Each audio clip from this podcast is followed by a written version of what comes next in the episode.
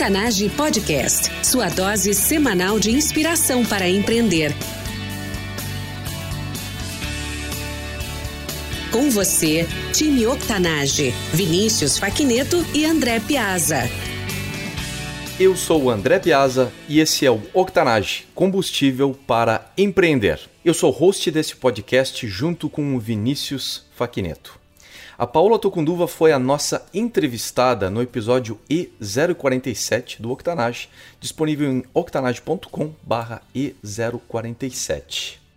No dia de hoje, eu convido a Paola para a gente falar sobre a fórmula do sucesso 10 competências para ser bem-sucedida nos negócios.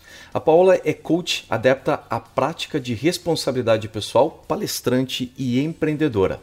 Administradora e pós-graduada na FGV em finanças e marketing. Foi apresentadora do programa Alma do Negócio, instrutora do Empretec e professora da Fundação Dom Cabral. Foi também finalista do Prêmio Women Business Award 2008 e Prêmio Mulher de Negócio 2009 do Sebrae. Paula Tocunduva, seja muito bem-vinda. Obrigada, André. Fico feliz de estar aqui com vocês. Vamos falar então um pouquinho sobre essas competências do empreendedor de sucesso e o que, que um empreendedor precisa fazer para chegar nos resultados que ele quer. Fico feliz em estar aqui de novo com vocês. Prazer é todo nosso, Paulo, em te receber. A gente conversou além do episódio E047 do Octanage, a gente fez uma live no Instagram justamente sobre esse tema. E é um assunto tão curioso e um assunto com, com tanto potencial de dar qualidade para o trabalho que as pessoas estão desenvolvendo que vale muito a pena a gente deixar registrado aqui no Octanage. Por isso o convite para retornar e dividir com a nossa audiência aqui do Octanage essa fórmula de sucesso com as pessoas. Muito bom. Vamos lá, André. Espero que realmente esse podcast possa contribuir e fazer a diferença para que cada empreendedor entenda qual que é o ajuste, porque o que eu acho mais importante é que, é, segundo a pesquisa desse professor de Harvard que fez o mapeamento dessas competências, é, apenas 2% dos empreendedores têm de forma natural a prática dessas 10 competências, sem precisar pensar nem nada, eles praticam diariamente essas competências. Os outros 98%, da qual eu faço parte, a gente pratica uma parte dessas competências, mas algumas a gente não consegue praticar de forma natural. E o que eu acho mais bacana é que a gente pode desenvolver essas competências. Então é isso que é a proposta e eu espero que a gente consiga nesse podcast, vamos dizer assim, de alguma forma ampliar a visão de cada empreendedor para que eles entendam quais são as competências que precisam trabalhar melhor. De fato, o trabalho do professor David McLelland, no qual é baseado esse, esse trabalho que você fez de, de curadoria e de preparar essa lista, é fascinante em relação a essas competências. Quando você mencionou no podcast, eu fui pesquisar, eu até consegui achar o paper original do, do professor David e coloquei inclusive lá no octanage.com/e047 um resumo com essas habilidades. Mas realmente a forma como você coloca e desdobra isso através de exemplos e de implicações deixa a conversa muito mais interessante do que aquilo que está escrito no papel. Então eu estou super curioso para explorar contigo hoje e eu estou bem confiante de que quem está escutando hoje a gente falar sobre essas 10 competências vai escutar e isso vai fazer a diferença para cada pessoa individualmente e aí para a grande nação empreendedora em língua portuguesa também, quando o pessoal realmente colocar em prática essas coisas e como você falou, é algo que pode ser aprendido e desenvolvido. Nós, em geral, não somos naturais nessas competências, mas é algo que a gente consegue desenvolver. Então vamos desenvolver hoje com a Paola, não é mesmo? Bora lá, vamos lá. Paola, como é que você descobriu? Começa contando para a gente como você descobriu e entrou em contato com essas competências do professor David McClelland. Olha, muitos anos atrás, na verdade já são quase 20 anos, um amigo me falou que tinha feito um curso desenvolvido pela ONU, baseada nessa pesquisa. E na época aquilo me chamou muita atenção. Confesso para você que eu levei uns seis meses para encontrar o, o, tal do curso. Acho que na vida as coisas acontecem no momento certo, né? Porque eu nem estou falando de um curso escondido, nada disso, porque é um curso do Sebrae, um curso mesmo 20 anos atrás, ele já já era um pouquinho conhecido, é, mas tudo acontece e aí eu fui, fiz o curso, me apaixonei pela metodologia e tracei uma meta que eu queria ser uma das facilitadoras desse programa que foi desenvolvido pela, pela ONU, né, para contribuir com o desenvolvimento dessas competências e, consequentemente, o desenvolvimento empreendedor para gerar resultado que leva ao desenvolvimento dos países em desenvolvimento que precisam, né, desse resultado. E aí eu, um ano depois, eu fui convidada a fazer parte dessa equipe e, e aí já fazem 15 anos que eu trabalho com essa metodologia, inclusive no ano passado tive lá na United Nations em Genebra, no, no Fórum Mundial, para falar um pouco sobre o impacto dessa metodologia na minha vida e, e, o sucesso que essa metodologia tem feito no Brasil, né? E realmente eu acompanho muitos empreendedores e posso garantir para vocês que é, isso faz toda a diferença. Exatamente. O, é uma história muito bacana porque o, teve um interesse, você foi fisgada e ao pouco a pouco acabou se aproximando e até virar facilitadora e agora grande embaixadora dessas competências, né? Então. Eu, eu, eu realmente, e na verdade eu me apaixonei por essas competências porque eu entendi é, e eu vivi a diferença que elas fizeram na minha vida, entende? Quando eu aprendi essas competências, passou como um filme na minha, na minha cabeça de toda a minha vida empreendedora e o quanto aquelas que já eram os meus pontos fortes tinham me ajudado a chegar até ali onde eu estava. E por outro lado, o quanto que aquelas que eram os meus pontos fracos é que impediam para que eu chegasse nos resultados que eu realmente sonhava. E aí eu consegui fazer, é, vamos dizer assim, ajustar esse gap e desenvolver essas competências e começar a praticá-las de forma consciente. Agora eu falo para vocês, André, isso é um desenvolvimento contínuo. São quase 20 anos que eu conheço essa metodologia e que eu diariamente estou trabalhando e, e tenho que tomar consciência, principalmente daquelas que são meu, meus pontos fracos, porque é, tá certo que é óbvio, conforme a gente vai praticando, é que nem musculação. Se você faz a musculação, o seu músculo vai ficando forte. Agora, separa um mês, você já sente diferença. Então a gente tem que estar tá sempre praticando. E uma das coisas que eu vejo, né, para a gente começar a falar das 10 competências, a primeira delas, que para mim é o carro-chefe que impulsiona todas as outras. É o estabelecimento de metas. André, eu, eu, eu fico assim impressionada até hoje em perceber a nossa dificuldade de estabelecer meta. E, e eu sinto que, que hoje, morando nos Estados Unidos, é, eu acho que culturalmente para nós é ainda mais difícil. Eu não sei se é porque o americano, primeiro, é criado com uma, uma religião mais anglo-saxônica, menos culpa, menos pesada do que a, a, a, católica, né? Ou se, e se também, acho que no fundo é uma soma de tudo isso, a questão da educação, é, as escolas, a metodologia de ensino nas escolas, eles desde pequenos são incentivados a pensar em visão de futuro, em meta e tudo mais. É, e nós brasileiros não temos isso na nossa cultura. Então, se eu não sei, como mãe, eu não incentivo meus filhos a fazer, é, na escola, não vejo, estudei em escola brasileira e ninguém nunca me falou sobre estabelecimento de metas. Então, hoje faço um trabalho como coach de negócio. Um dos pilares mais importantes no processo de coaching é estabelecer uma visão de futuro e uma meta de médio e curto prazo alinhada com essa visão de futuro.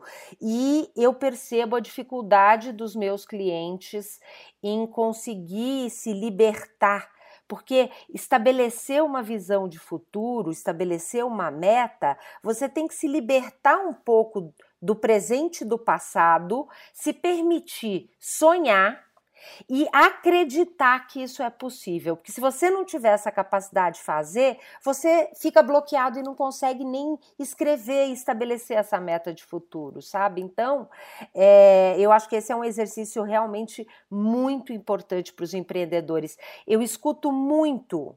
Assim, a pessoa fala assim: não, mas eu agora não consigo estabelecer uma meta. Eu preciso é, ter algumas decisões e algumas soluções na minha vida para depois estabelecer meta.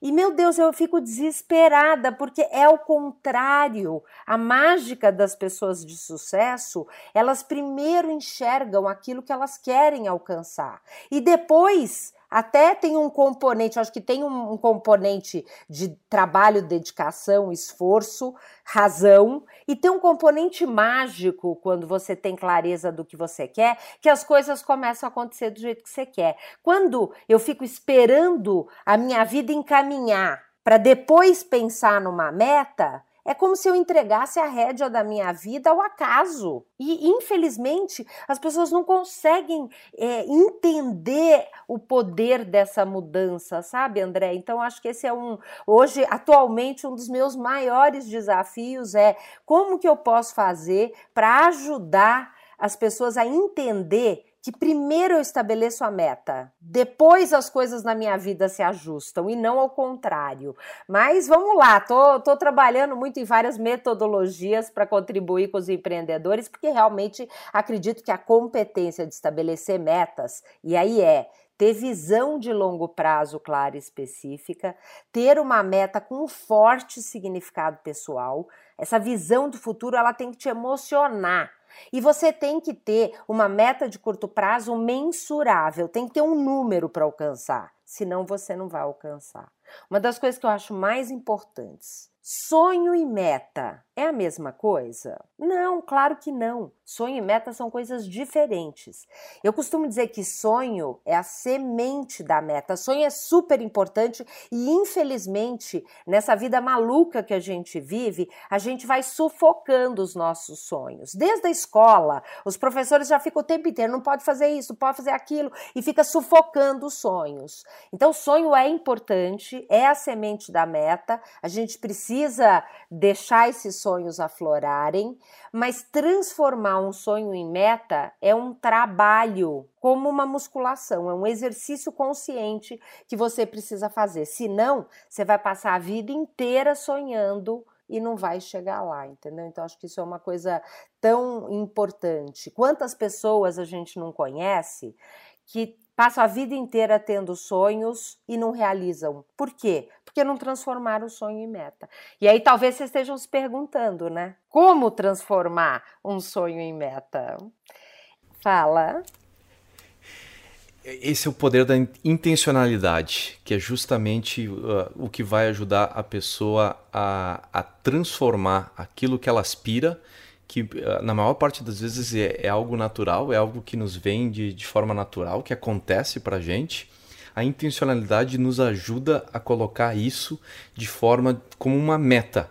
E as coisas, como você falou, no momento que você cria uma meta e começa a trabalhar naquela direção, as coisas começam a afinar. Como diz o ditado, o universo conspira ao nosso favor. Então é, eu vejo muito disso pessoalmente, como você falou, é algo que a gente precisa exercitar diariamente como se fosse um músculo, a intencionalidade, estabelecer metas claras, pequenas, médias, grandes, a curto, a longo prazo e justamente correr atrás disso e se dedicar e se entregar para esse compromisso que você assumiu consigo mesmo. Eu vejo muito disso na minha vida, Paulo, é por aí?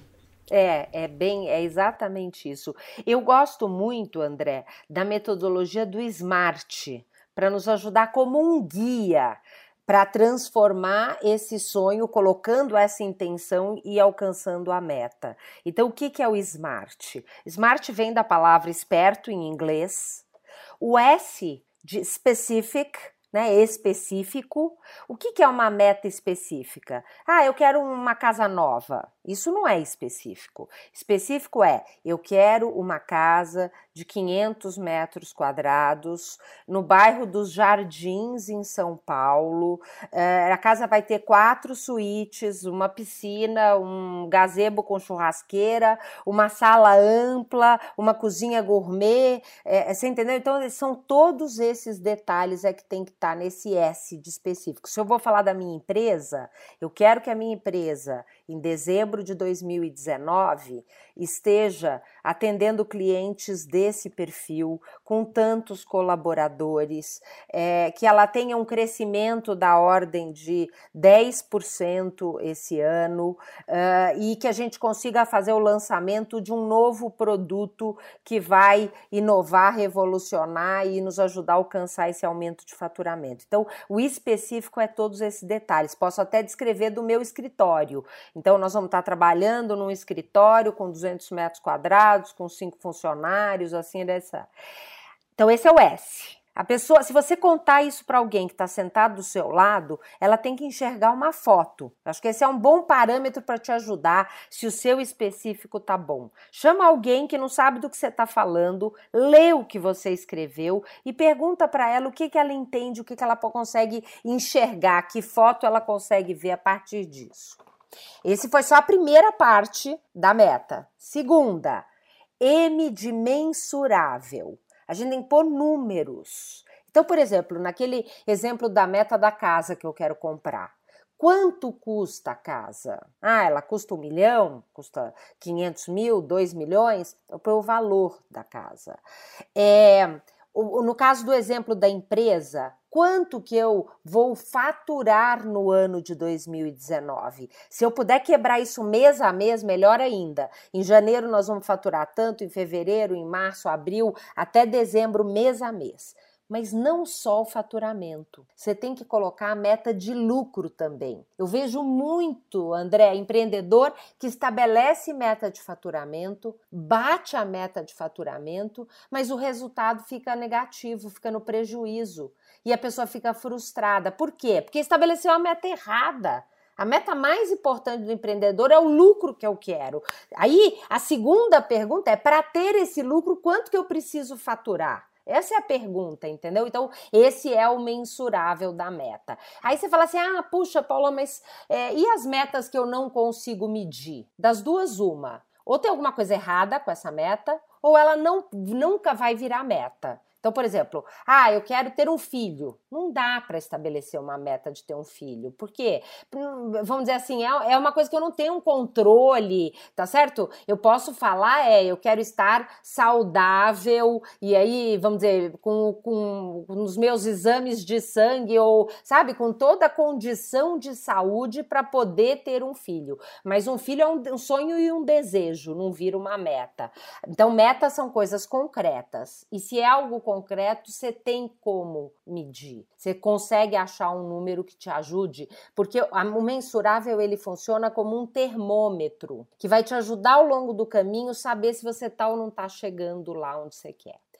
Aí nós vamos passar para o A, do atingível. Uma meta ela tem que ter um desafio, um desafio que te dá um friozinho na barriga. Não é nem fácil demais, você desanima, e nem impossível, porque senão você também desiste antes de começar. Então ela tem que dar aquele friozinho, mas você tem que ter certeza que você tem capacidade e que você vai alcançar. Então, para preencher por escrito a sua etapa do, do A, a nossa terceira etapa para transformar meu sonho em, em meta, é como quais são as principais ações que eu tenho que fazer para chegar lá. Então, eu tenho o braço de aumentar faturamento, eu tenho o braço de redução de custo, eu tenho o braço de cuidar da equipe, por exemplo, ou eu tenho o braço de cuidar de quem já é cliente meu. É, então, vamos dizer, as principais ações que eu vou fazer nessas áreas para chegar naquela, naquele resultado que eu quero alcançar. Aí nós vamos passar para a parte do relevante. Por quê? Que alcançar essa meta é tão importante para você. E eu vou fazer um alerta aqui. Essa é a parte mais importante e mais difícil de uma meta. A gente tem muito, a gente tem uma tendência a falar assim: "Ah, eu quero chegar nesse resultado para o meu cliente ficar satisfeito e orgulhoso do, do fornecedor dele, para os meus para poder educar e pagar a escola dos meus filhos, para poder ter dinheiro para viver. Isso tudo é coisa racional. O relevante é a emoção por trás da meta. É algo muito mais profundo, sabe? Por que, que pagar uma boa escola para os seus filhos é tão importante? Ah, porque eu quero dar uma boa educação para os meus filhos. Mas por que dar uma boa educação, poder pagar uma escola com fruto do trabalho dessa empresa é importante para você? Ah, porque eu quero que meus filhos tenham um futuro promissor. Mas por que que ter um, um futuro promissor para os seus filhos, pagando uma boa escola, através do seu trabalho com essa empresa é importante para você.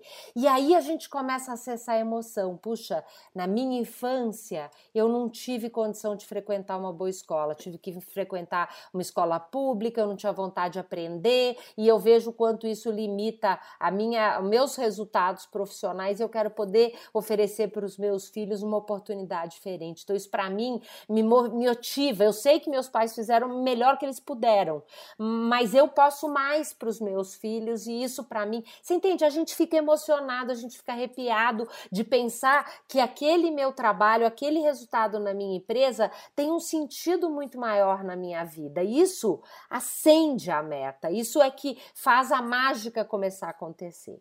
E para fechar, o T temporal, data, dia, mês e ano. É 31 de dezembro de 2019. Isso é muito diferente de daqui a um ano. Qual que é a diferença? Daqui a um mês eu te encontro e pergunto: "E aí, André, como é que tá a sua meta daqui a um ano?" O cérebro da gente pensa na hora. Daqui a um ano você vai alcançar. Eu te encontro de novo daqui a seis meses e te pergunto: e aí, André, como é que tá aquela sua meta para daqui a um ano? Você percebe que o tempo vai passando e um ano não chega nunca, porque ele vai sempre estar tá um ano na sua frente.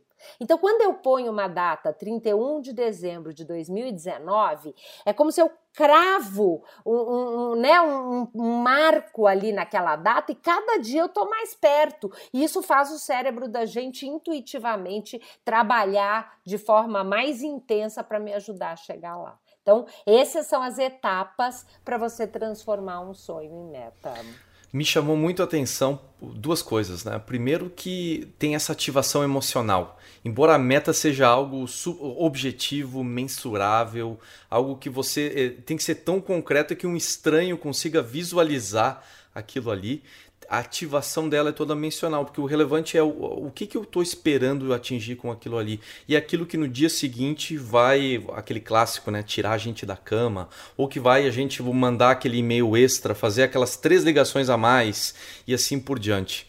E a outra parte que me chamou a atenção é aquele clássico, eu, eu vou dizer, praticamente mitologia do Brasil já, né?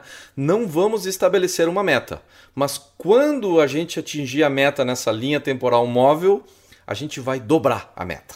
Então é o smart é, é, é, é, a inversão disso aí tudo, né? É sim estabelecer uma meta mensurável com um tempo para atingir e quando atingir a meta vai ficar mais feliz ainda porque está desdobrando em valor emocional que é aquilo que nos move, que nos movimenta, que nos ativa, né? Então, aprendi muito contigo aí na, já de cara nessa primeira competência uh, Paula. E, eu acho que essa é a grande diferença, né, André? Quando eu estabeleço primeiro a meta, eu começo a canalizar todos os meus esforços na direção que eu quero. E aí os resultados na minha vida começam a se alinhar com aquilo que eu quero. Quando eu não estabeleço a meta primeiro, fico esperando as coisas na minha vida se ajustarem, a vida vai definir o que ela quer e não o que eu quero. E aí depois eu não sei por que, que eu fico frustrado que eu não chego aonde eu quero. Claro, você está soltando a rédea, você não está definindo claramente.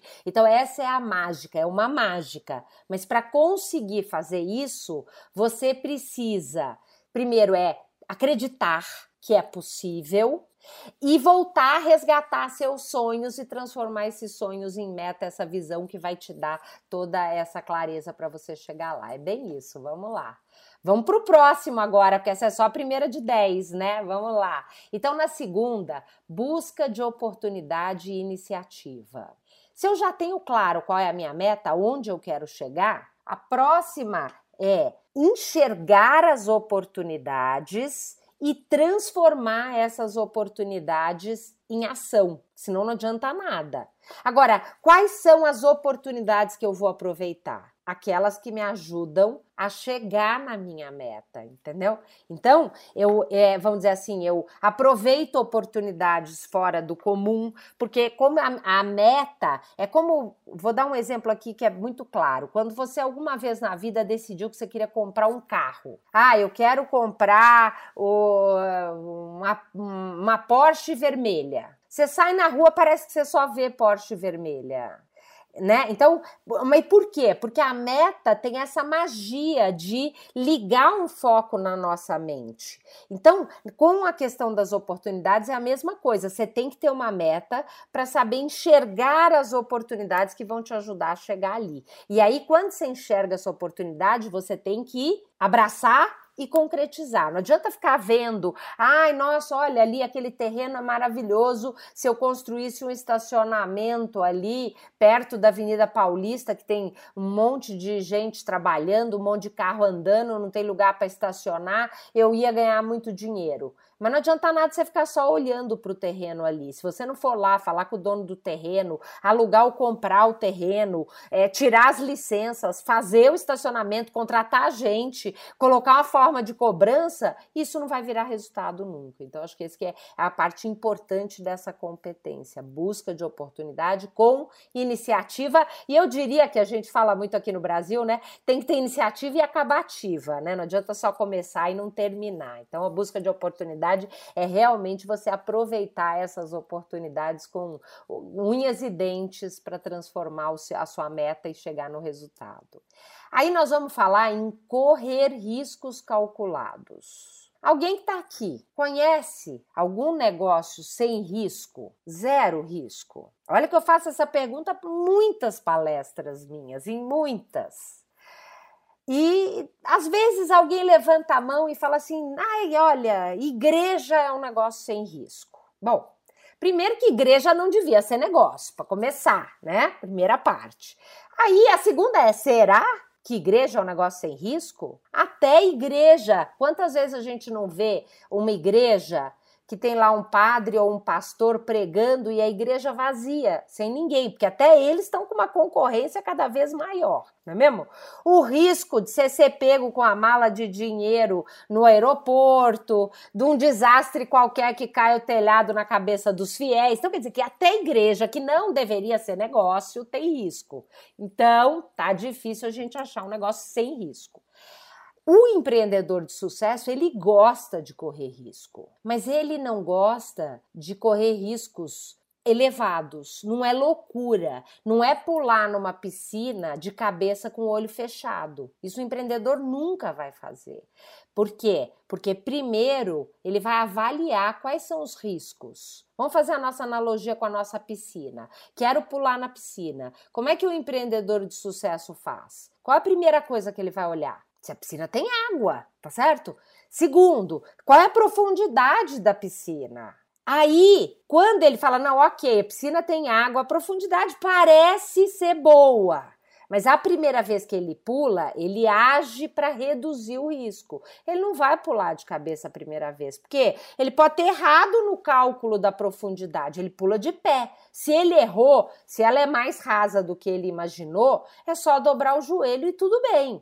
Aí depois disso, ele vai dar outros pulos e malabarismos de cabeça e de tudo quanto é jeito na piscina. O empreendedor gosta de correr risco. Ele não vai ficar olhando a piscina do lado de fora, ele vai pular. Mas antes ele avaliou e ele agiu para reduzir o risco. Então, essa é uma competência muito, muito importante e eu aprendi da forma mais difícil. Infelizmente, eu não praticava muito essa avaliação de risco e esse agir para reduzir riscos.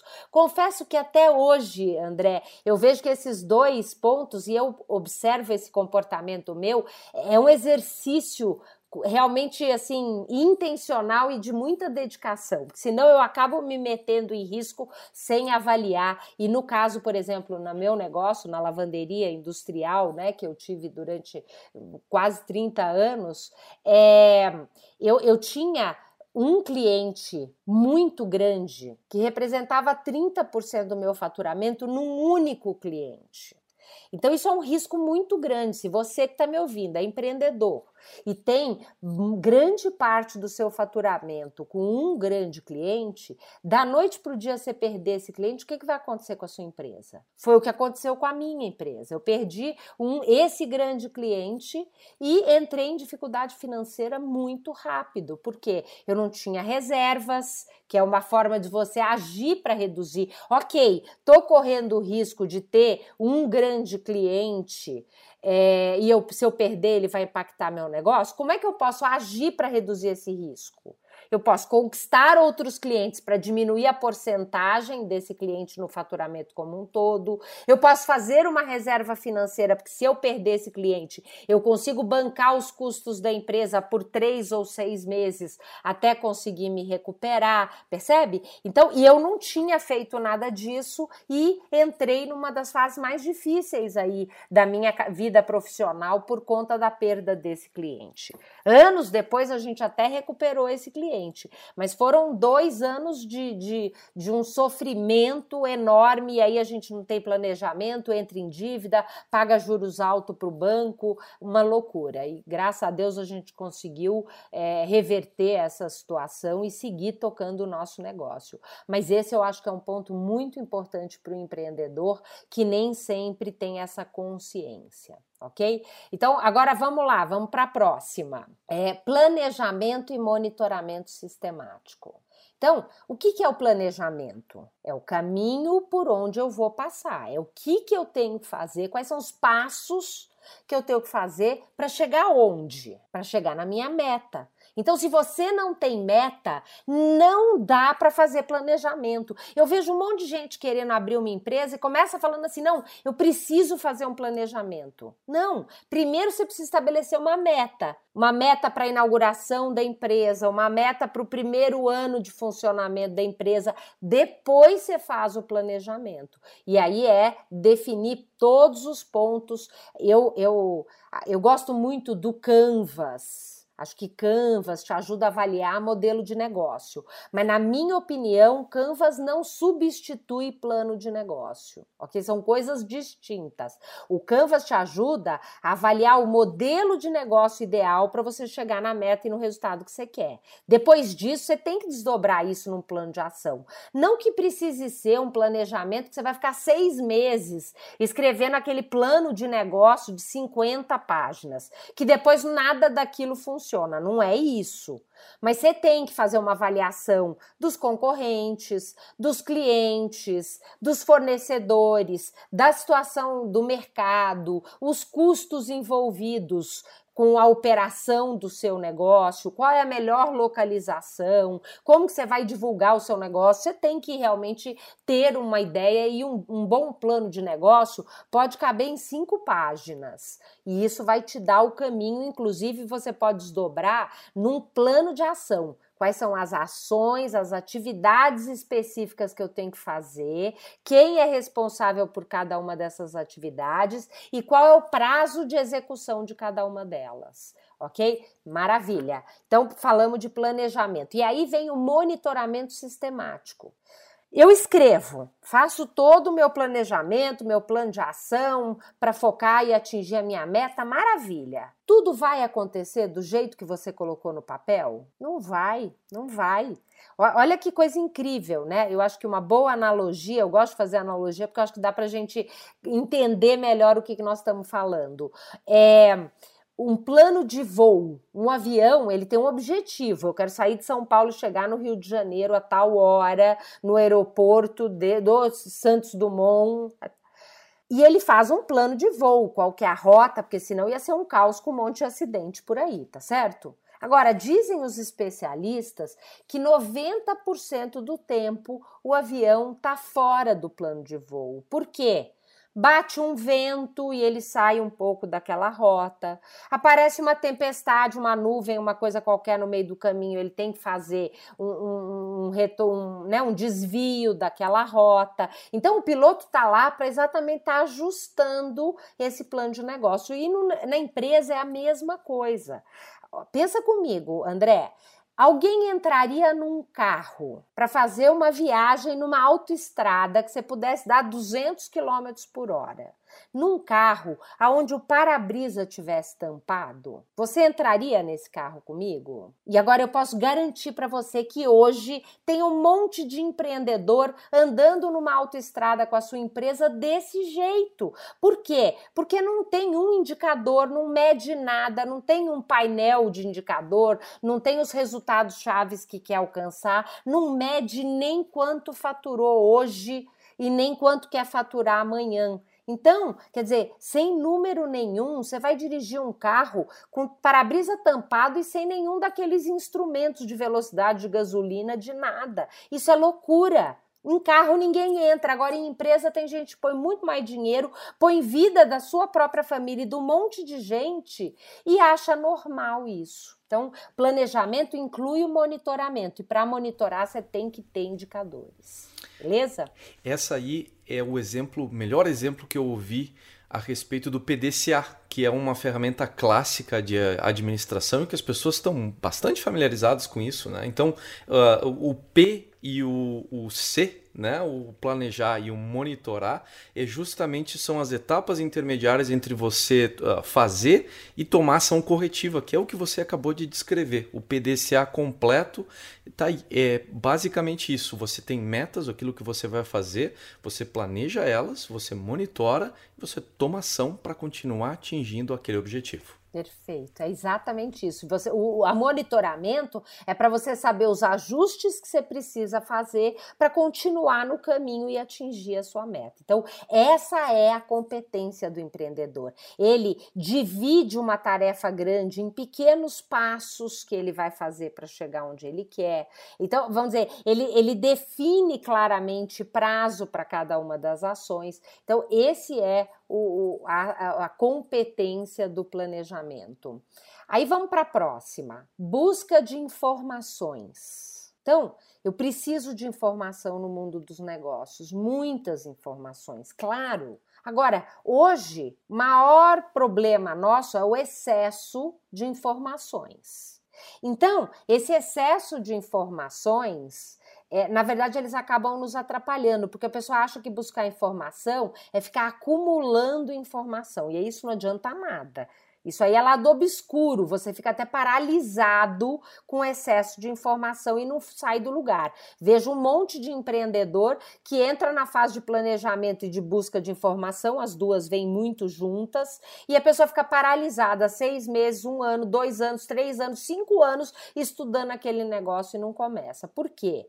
Porque a grande questão é: eu tenho que focar nas informações que vão me ajudar a chegar na minha meta. Eu pego, eu uso essas informações no plano, o resto eu esqueço. Não adianta nada você ir para uma feira de negócio, uma feira do seu segmento, entrar na feira com um monte de sacola, sair recolhendo folheto de tudo quanto é stand, stand que talvez você nunca na vida vai precisar, você tá pegando folheto, carregando, aí chega em casa, guarda no armário e não usa aquela informação para nada. E tem gente que passa um dia inteiro numa feira e não faz nada com aquelas informações. Você perdeu um dia da sua vida. Você vai para uma feira, você tem um objetivo claro. Eu quero comprar um determinado equipamento, eu quero conquistar um fornecedor, eu quero alcançar um potencial cliente. Você chega com esse foco, você vai, você vai dar uma olhada em tudo, claro, é bom, mas você não sai pegando folheto e gastando tempo à toa. Você vai naqueles estandes que são mais importantes para você atingir sua meta. Então, a competência de buscar informações é sim consultar especialistas, é sim buscar informação de concorrentes, fornecedores, clientes, mas que vão te ajudar e por isso para funcionar e para gerar resultado para aquilo que você precisa. Aprender cada detalhe, como é que vende, sabe? Quer dizer, você faz um curso e você põe esse curso em prática, cria um funil de vendas, uma sequência de e-mails automáticas, faz um processo na área comercial, na área de vendas que vai gerar resultado. E isso, às vezes, fazer uma visita numa empresa que tem isso funcionando te ajuda a entender como que você vai pôr em prática na sua. Então, buscar informação tem que ser focado e aplicada, ok? Então, vamos lá, vamos para a próxima. Exigência de qualidade e eficiência. Um produto ou um serviço tem que ter qualidade. Isso é mínimo para você se estabelecer no mundo de hoje. Agora eu pergunto para você, qual é a qualidade? Tem que ser um produto perfeito, impecável? Vamos fazer de novo? Vamos, vamos pensar num exemplo? Vamos montar um café na rodoviária do Tietê, em São Paulo, uma das maiores rodoviárias do Brasil. O que, vocês acham da ideia da gente montar um Starbucks ou um Otávio Café na rodoviária do Tietê. Sai aquele expresso que custa quanto que deve estar tá custando? Uns oito reais um, um, expresso, não sei. Faz tempo que eu não compro um expresso aí, mas oito reais Aquela fila do Starbucks que depois que você passa no caixa, ele leva mais 5 a 10 minutos para o seu café sair lá na frente. Vai resolver isso? Não. E agora não é qualidade máxima, é o melhor café, é dos melhores. Nós estamos falando aí de cafés incríveis, eles trazem café do mundo inteiro, tirado em máquina, super, hiper, hiper. Mas por que não é bom? Porque para o público que anda na rodoviária do Tietê, eles querem um café rápido e barato. Então, não precisa ter aquela máquina de expresso que fica tirando um a um e que leva um tempo danado. Pode ser aquela velha que as padarias tinham, que mantém o café quente, desde que seja um pó de boa qualidade e que tenha lá os padrões de quanto tempo esse café pode ficar naquela torre. Eu entrei no caixa, eu paguei, em dois segundos o cara dá um copinho americano ou um copo descartável, põe meu café e eu vou embora e não perco meu ônibus e pago os dois reais que eu estava disposta a pagar? Então, perfeccionismo é um dos maiores problemas. Isso não é qualidade. Isso está fazendo você afundar, porque quem define a qualidade do seu produto ou do seu serviço é o seu cliente. É o que o seu cliente quer. Então, você pega em São Paulo, por exemplo, a gente tem lá a região, né, lá do, do Brás, que vende roupa, roupas com preço acessível. Tem gente do Brasil inteiro vem fazer compra para vender na loja lá no interior, no norte, nordeste, no sul.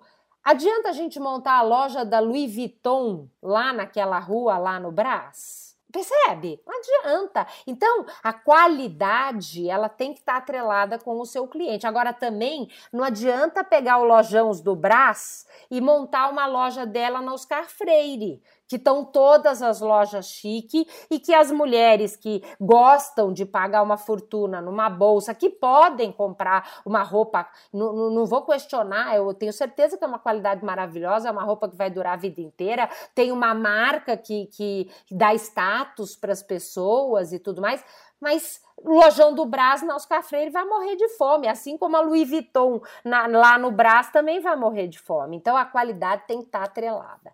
E aí vamos falar de eficiência. O que, que é eficiência?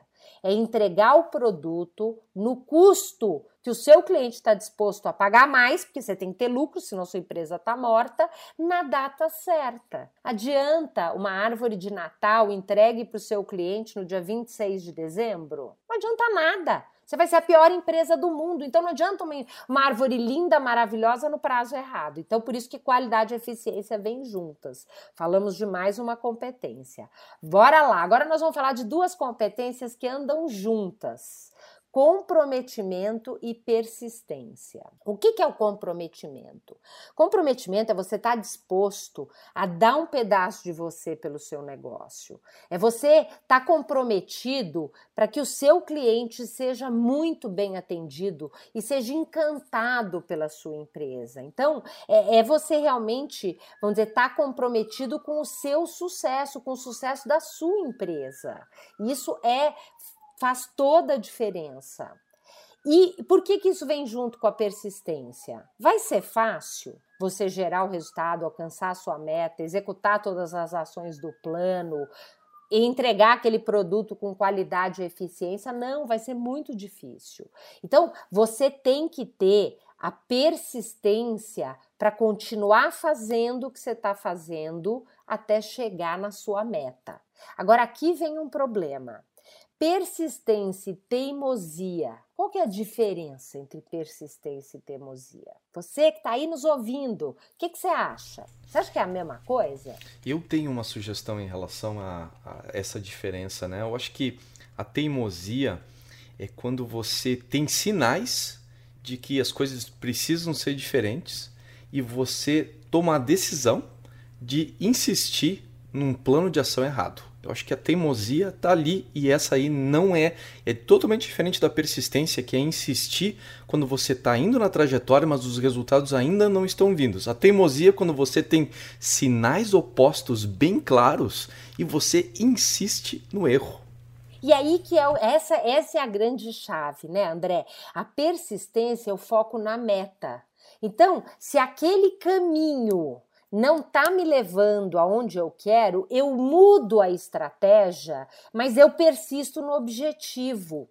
E insistir num caminho que não está me levando lá, isso é teimosia. Então, é, persistir no caminho errado é burrice. Isso é teimosia. Me desculpem a sinceridade, mas teimosia é burrice. A gente tem que ser persistente na meta e mudar o caminho. Então, olha que incrível. Flexibilidade é persistência. Mudar a estratégia para persistir na meta e não no caminho. Essa é a grande diferença. Legal? E aí a gente parte para as duas últimas competências. Vamos lá, uma delas é, é rede de contato e persuasão. Então, é, é, o que, que é persuadir? É convencer as pessoas de que o meu projeto é bacana, de que o meu produto é bom, que vale a pena um sócio ser investir na minha empresa, pegar um empréstimo, um bom fornecedor ser meu fornecedor, por quê? Porque eu nós temos uma meta clara, nós temos uma visão e vamos chegar lá e vai ser bom para todo mundo. E aí, o empreendedor precisa convencer todo mundo ao seu redor. E eu vou utilizar minha rede de contato. Agora, hoje as pessoas eu acho que desvirtuaram um pouco, porque esse negócio de networking, todo mundo fala, networking, a gente tem um monte de contatos. Isso não é competência do empreendedor de sucesso. A competência do empreendedor de sucesso pode ser até ter menos contatos, mas com essa rede de contato que eu conheço, eu faço bons negócios, eu gero dinheiro para todo mundo, sabe? Eu transformo isso em, em, em, um negócio que gera resultado. Então, é, eu, eu gosto muito, acho que é um exemplo maravilhoso, não estou aqui fazendo propaganda, mas para mim é um dos melhores exemplos de networking. E, claro, o americano é muito bom em criar metodologias e processos, né? O BNI, BNI, que começou no, no, nos Estados Unidos, hoje tem muito no Brasil, é, ele tem uma metodologia para os empreendedores se encontrarem toda semana e eles medem quantos negócios são gerados a partir daquele encontro com disciplina feito toda semana e quanto que isso está gerando de resultado financeiro para cada uma das empresas que estão ali, sabe? Eu acho que é realmente uma, uma metodologia incrível e, e olha, posso garantir para vocês, hoje aqui nos Estados Unidos eu participo de um grupo e eu decidi participar de um que não é o BNI, que é o Recomendo em USA, que é um grupo de networking que tem a mesma metodologia, mas para brasileiro, para quem fala português. Não que a gente vá vender só para quem é brasileiro, mas é porque a gente tem uma cultura, a gente tem, a, a gente quer mudar. Aqui nos Estados Unidos tinha aí um, um, um ranço de que brasileiro torcia contra brasileiro, que brasileiro puxava o tapete, que brasileiro denunciava outro brasileiro. A gente escuta histórias horríveis aqui.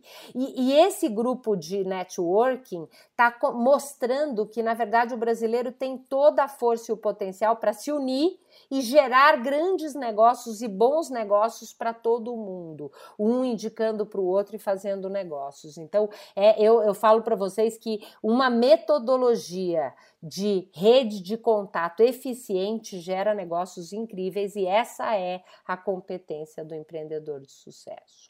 E para a gente fechar as nossas 10 competências do empreendedor de sucesso, a gente fala da independência e autoconfiança. E aí a gente tem uns pontos importantes, porque, primeiro, o que, que é autoconfiança? Ah, será que isso daí tem alguma coisa a ver com autoajuda? Da onde vem essa história? A pessoa tem que acreditar nela mesma. E aí que eu acho que é a beleza dessa metodologia, porque ele tangibiliza essa autoconfiança em algo muito concreto. Como que você constrói a sua autoconfiança? Acreditar em você, ter essa coisa de realmente saber que você vai chegar lá a partir da prática das outras nove competências. Quando você tem meta, você faz planejamento, você busca informação, você aproveita as oportunidades com iniciativa, com acabativa, você tem um produto de qualidade e eficiência, você calcula os riscos, você tem comprometimento, tem persistência e usa a persuasão e a rede de contato, aí é automática a segurança, você sabe para onde você está indo, entende? Então, acho que essa é a grande, é uma das partes mais encantadoras dessa metodologia dia, que a gente dá o mapa. Você quer ter autoconfiança? Então começa praticando as outras nove, que a autoconfiança vai ser um resultado disso. E aí você vai estar tá seguro. Porque não é se achar e não tá fazendo nada disso. Ah, eu tenho uma ideia incrível, vou montar um negócio maravilhoso. Não sei como é que meu negócio vai estar daqui a um ano, não fiz planejamento, não busquei informação. Isso daí é o lado obscuro da autoconfiança, porque a autoconfiança sem base, com certeza vai naufragar e não vai dar na, em nada. É que nem construir um prédio na areia, vai afundar com certeza. E se eu tenho confiança, eu tenho que ter independência. Por quê? Se o empreendedor for ouvir todo mundo que está ao redor, ele vai ficar maluco e não vai fazer nada. Porque um vai falar, vem para cá, o outro vai falar, não, vai para lá, você tá maluco, não, você, por que, que você não fez isso antes? E a pessoa fica perdida e não faz nada. Então, depois de tudo isso, você tampa o ouvido e segue em frente no seu plano, não fica dando ouvido para todo mundo, senão você, você vai ficar maluco. E assim a gente fecha as nossas 10 competências do empreendedor de sucesso. Magnífico, Paula, esse trabalho de, de sistematizar isso e encadeando uma, levando a outra e mostrando justamente esse trabalho de construção das competências, que é algo que a gente desenvolve numa base diária, e mostrando que justamente a décima competência é o produto das outras nove. Você se sente autoconfiante você se torna independente porque você faz escolhas, né? Você constrói isso baseado nas suas escolhas, em atitudes e ação que você toma, aquilo que você escolhe prestar atenção, focar e até escolhe como meta. Que na verdade é, foi um, uma outra coisa que eu aprendi assim de forma tão, tão exemplificada através da, das tuas histórias de como é importante ter uma meta clara. Você começa ali e ela acaba basicamente tocando todas as outras coisas, né? Você vai até definindo persistência como foco na meta. É uma, de forma flexível, mas a persistência é o foco nessa meta. Então, a meta, na verdade, está tá sempre dentro disso tudo, eu estava refletindo em relação a isso quando a gente aprende o PDCA, por exemplo, a gente, todo mundo tem em mente a visualização do PDA com quatro quadrantes, o círculo, né? Cada um deles com um P grande, o D grande e tudo mais, né? E aquele e o fluxo, né? Girando. Mas pouca gente se dá conta, eu acabei de me dar conta disso agora, que aquilo ali tudo é permeado pela meta. Você não pode fazer um PDCA se você não tiver metas claras, ou se a meta de você mudou a sua meta mudou, você tem que mudar o seu PDCA. É um novo você PDCA. Deu, você deu até um insight, né, é, é, André? Eu acho que a gente devia fazer uma roda do PDCA e bem no meio a gente devia colocar uma meta. Porque aí, vamos dizer, aquela meta é o eixo que faz aquele... Aquele PDCA, ele tem que girar naquela direção, né? Eu acho que ficaria mais poderoso aí ajudar a gente a entender a importância dessa meta. Por isso que achei que valia a pena a gente fazer um trabalho aqui. Dedicamos, né, 50 50% do nosso tempo aqui nesse podcast para a meta, que é o mais importante, que é o que vai dar sentido e viabilizar a prática de todas as outras. E para fechar, eu quero propor um exercício para você que está aqui nos ouvindo. Você liste essas 10 competências e você faça uma reflexão, uma autoavaliação. Dê uma nota de 0 a 10 do quanto hoje você tem praticado estas competências. Então, para te ajudar, primeira delas, a mais difícil, a mais importante, estabelecimento de meta. Você tem a sua meta para daqui a dois anos na sua empresa por escrito, com o smart completo, ok? Só vale 10 para essa competência se a sua meta tiver escrita no formato do Smart daqui a dois anos. Melhor ainda se tiver também uma visão para sua vida daqui a 10 anos. Aí você ganha 10. Se não tem isso, você vai diminuindo essa nota, tendendo aí a chegar no zero, se você nem nunca parou para pensar nisso.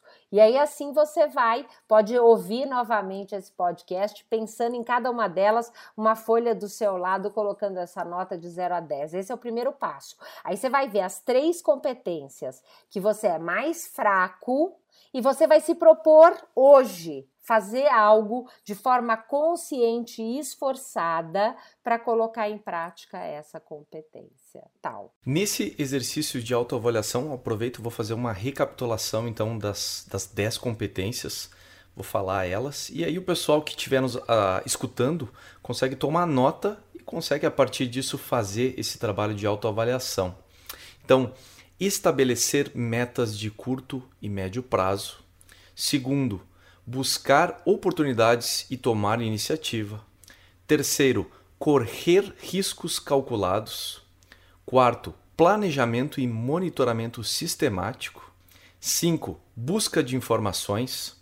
6. Exigência de qualidade e eficiência. 7. Comprometimento. 8. Persistência. 9. Rede de contato e persuasão. E 10. Autoconfiança e independência. Essas são as 10 competências que a Paola colocou de forma brilhante hoje aqui no Octanage. Muito bom, fico feliz, André. Ótima delícia aí sempre o nosso papo. Espero que tenha contribuído e vou adorar receber mensagens de vocês, comentários, perguntas. Estou é, nas redes sociais, Instagram, Facebook. Adoro receber mensagens, respondo pessoalmente cada uma das mensagens. Se você quiser conhecer o meu trabalho como business coach, eu atendo hoje pela internet empreendedores no mundo inteiro empreendedores de pequena e média empresa. Então, eu realmente monto é, pacotes que são viáveis para todos os empreendedores. E a melhor forma de você conhecer esse trabalho é me mandando uma mensagem. A gente marca uma sessão experimental sem compromisso para você conhecer esse meu trabalho e entender o que, que é um coaching, porque às vezes muita gente está falando sobre isso, mas a gente às vezes não entende muito bem como é que é e principalmente qual é a metodologia que eu uso para associar a minha experiência de mais de 30 anos empreendendo, de 15 anos trabalhando o desenvolvimento dessas competências com os empreendedores, com a metodologia e as ferramentas do coach para te ajudar a chegar no resultado que você quer. E fico muito feliz de hoje já ter atendido, são mais de 800 horas de voo atendendo empreendedores que atingiram os resultados e as metas estabelecidas. E, e aí eu acho que é a melhor forma de você conhecer esse trabalho. Eu fico super feliz, André, pela oportunidade de estar aqui falando com a sua audiência. Uma delícia é, ter essa oportunidade. O prazer é todo nosso, Paula, e eu fico feliz que você mencionou então que as pessoas podem entrar em contato com vocês, até como referência. Se as pessoas forem em octanage.com/e047, elas têm através de um clique, elas conseguem encontrar você em todas essas redes sociais e entrar em contato com você. Maravilhoso, muito bom, fico feliz. Paula, muito obrigado por ter estado aqui conosco e mais uma vez ter repassado essas 10 competências que todos nós precisamos exercitar numa base diária. Obrigado pela tua colaboração e estou curioso por saber dos resultados que isso vai trazer para nossa audiência no Octanage. Manda uma mensagem para a gente através do WhatsApp octanage.com.br WhatsApp, você consegue mandar uma mensagem diretamente para nós e contar dos resultados ou da experiência que você está tendo ao exercitar essas 10 competências. Paulo, mais uma vez, muito obrigado por ter estado aqui conosco. Imagina, eu que agradeço, André. Um abração para todos e muito sucesso. Time Octanage, até a próxima. Octanage Podcast, sua dose semanal de inspiração para empreender.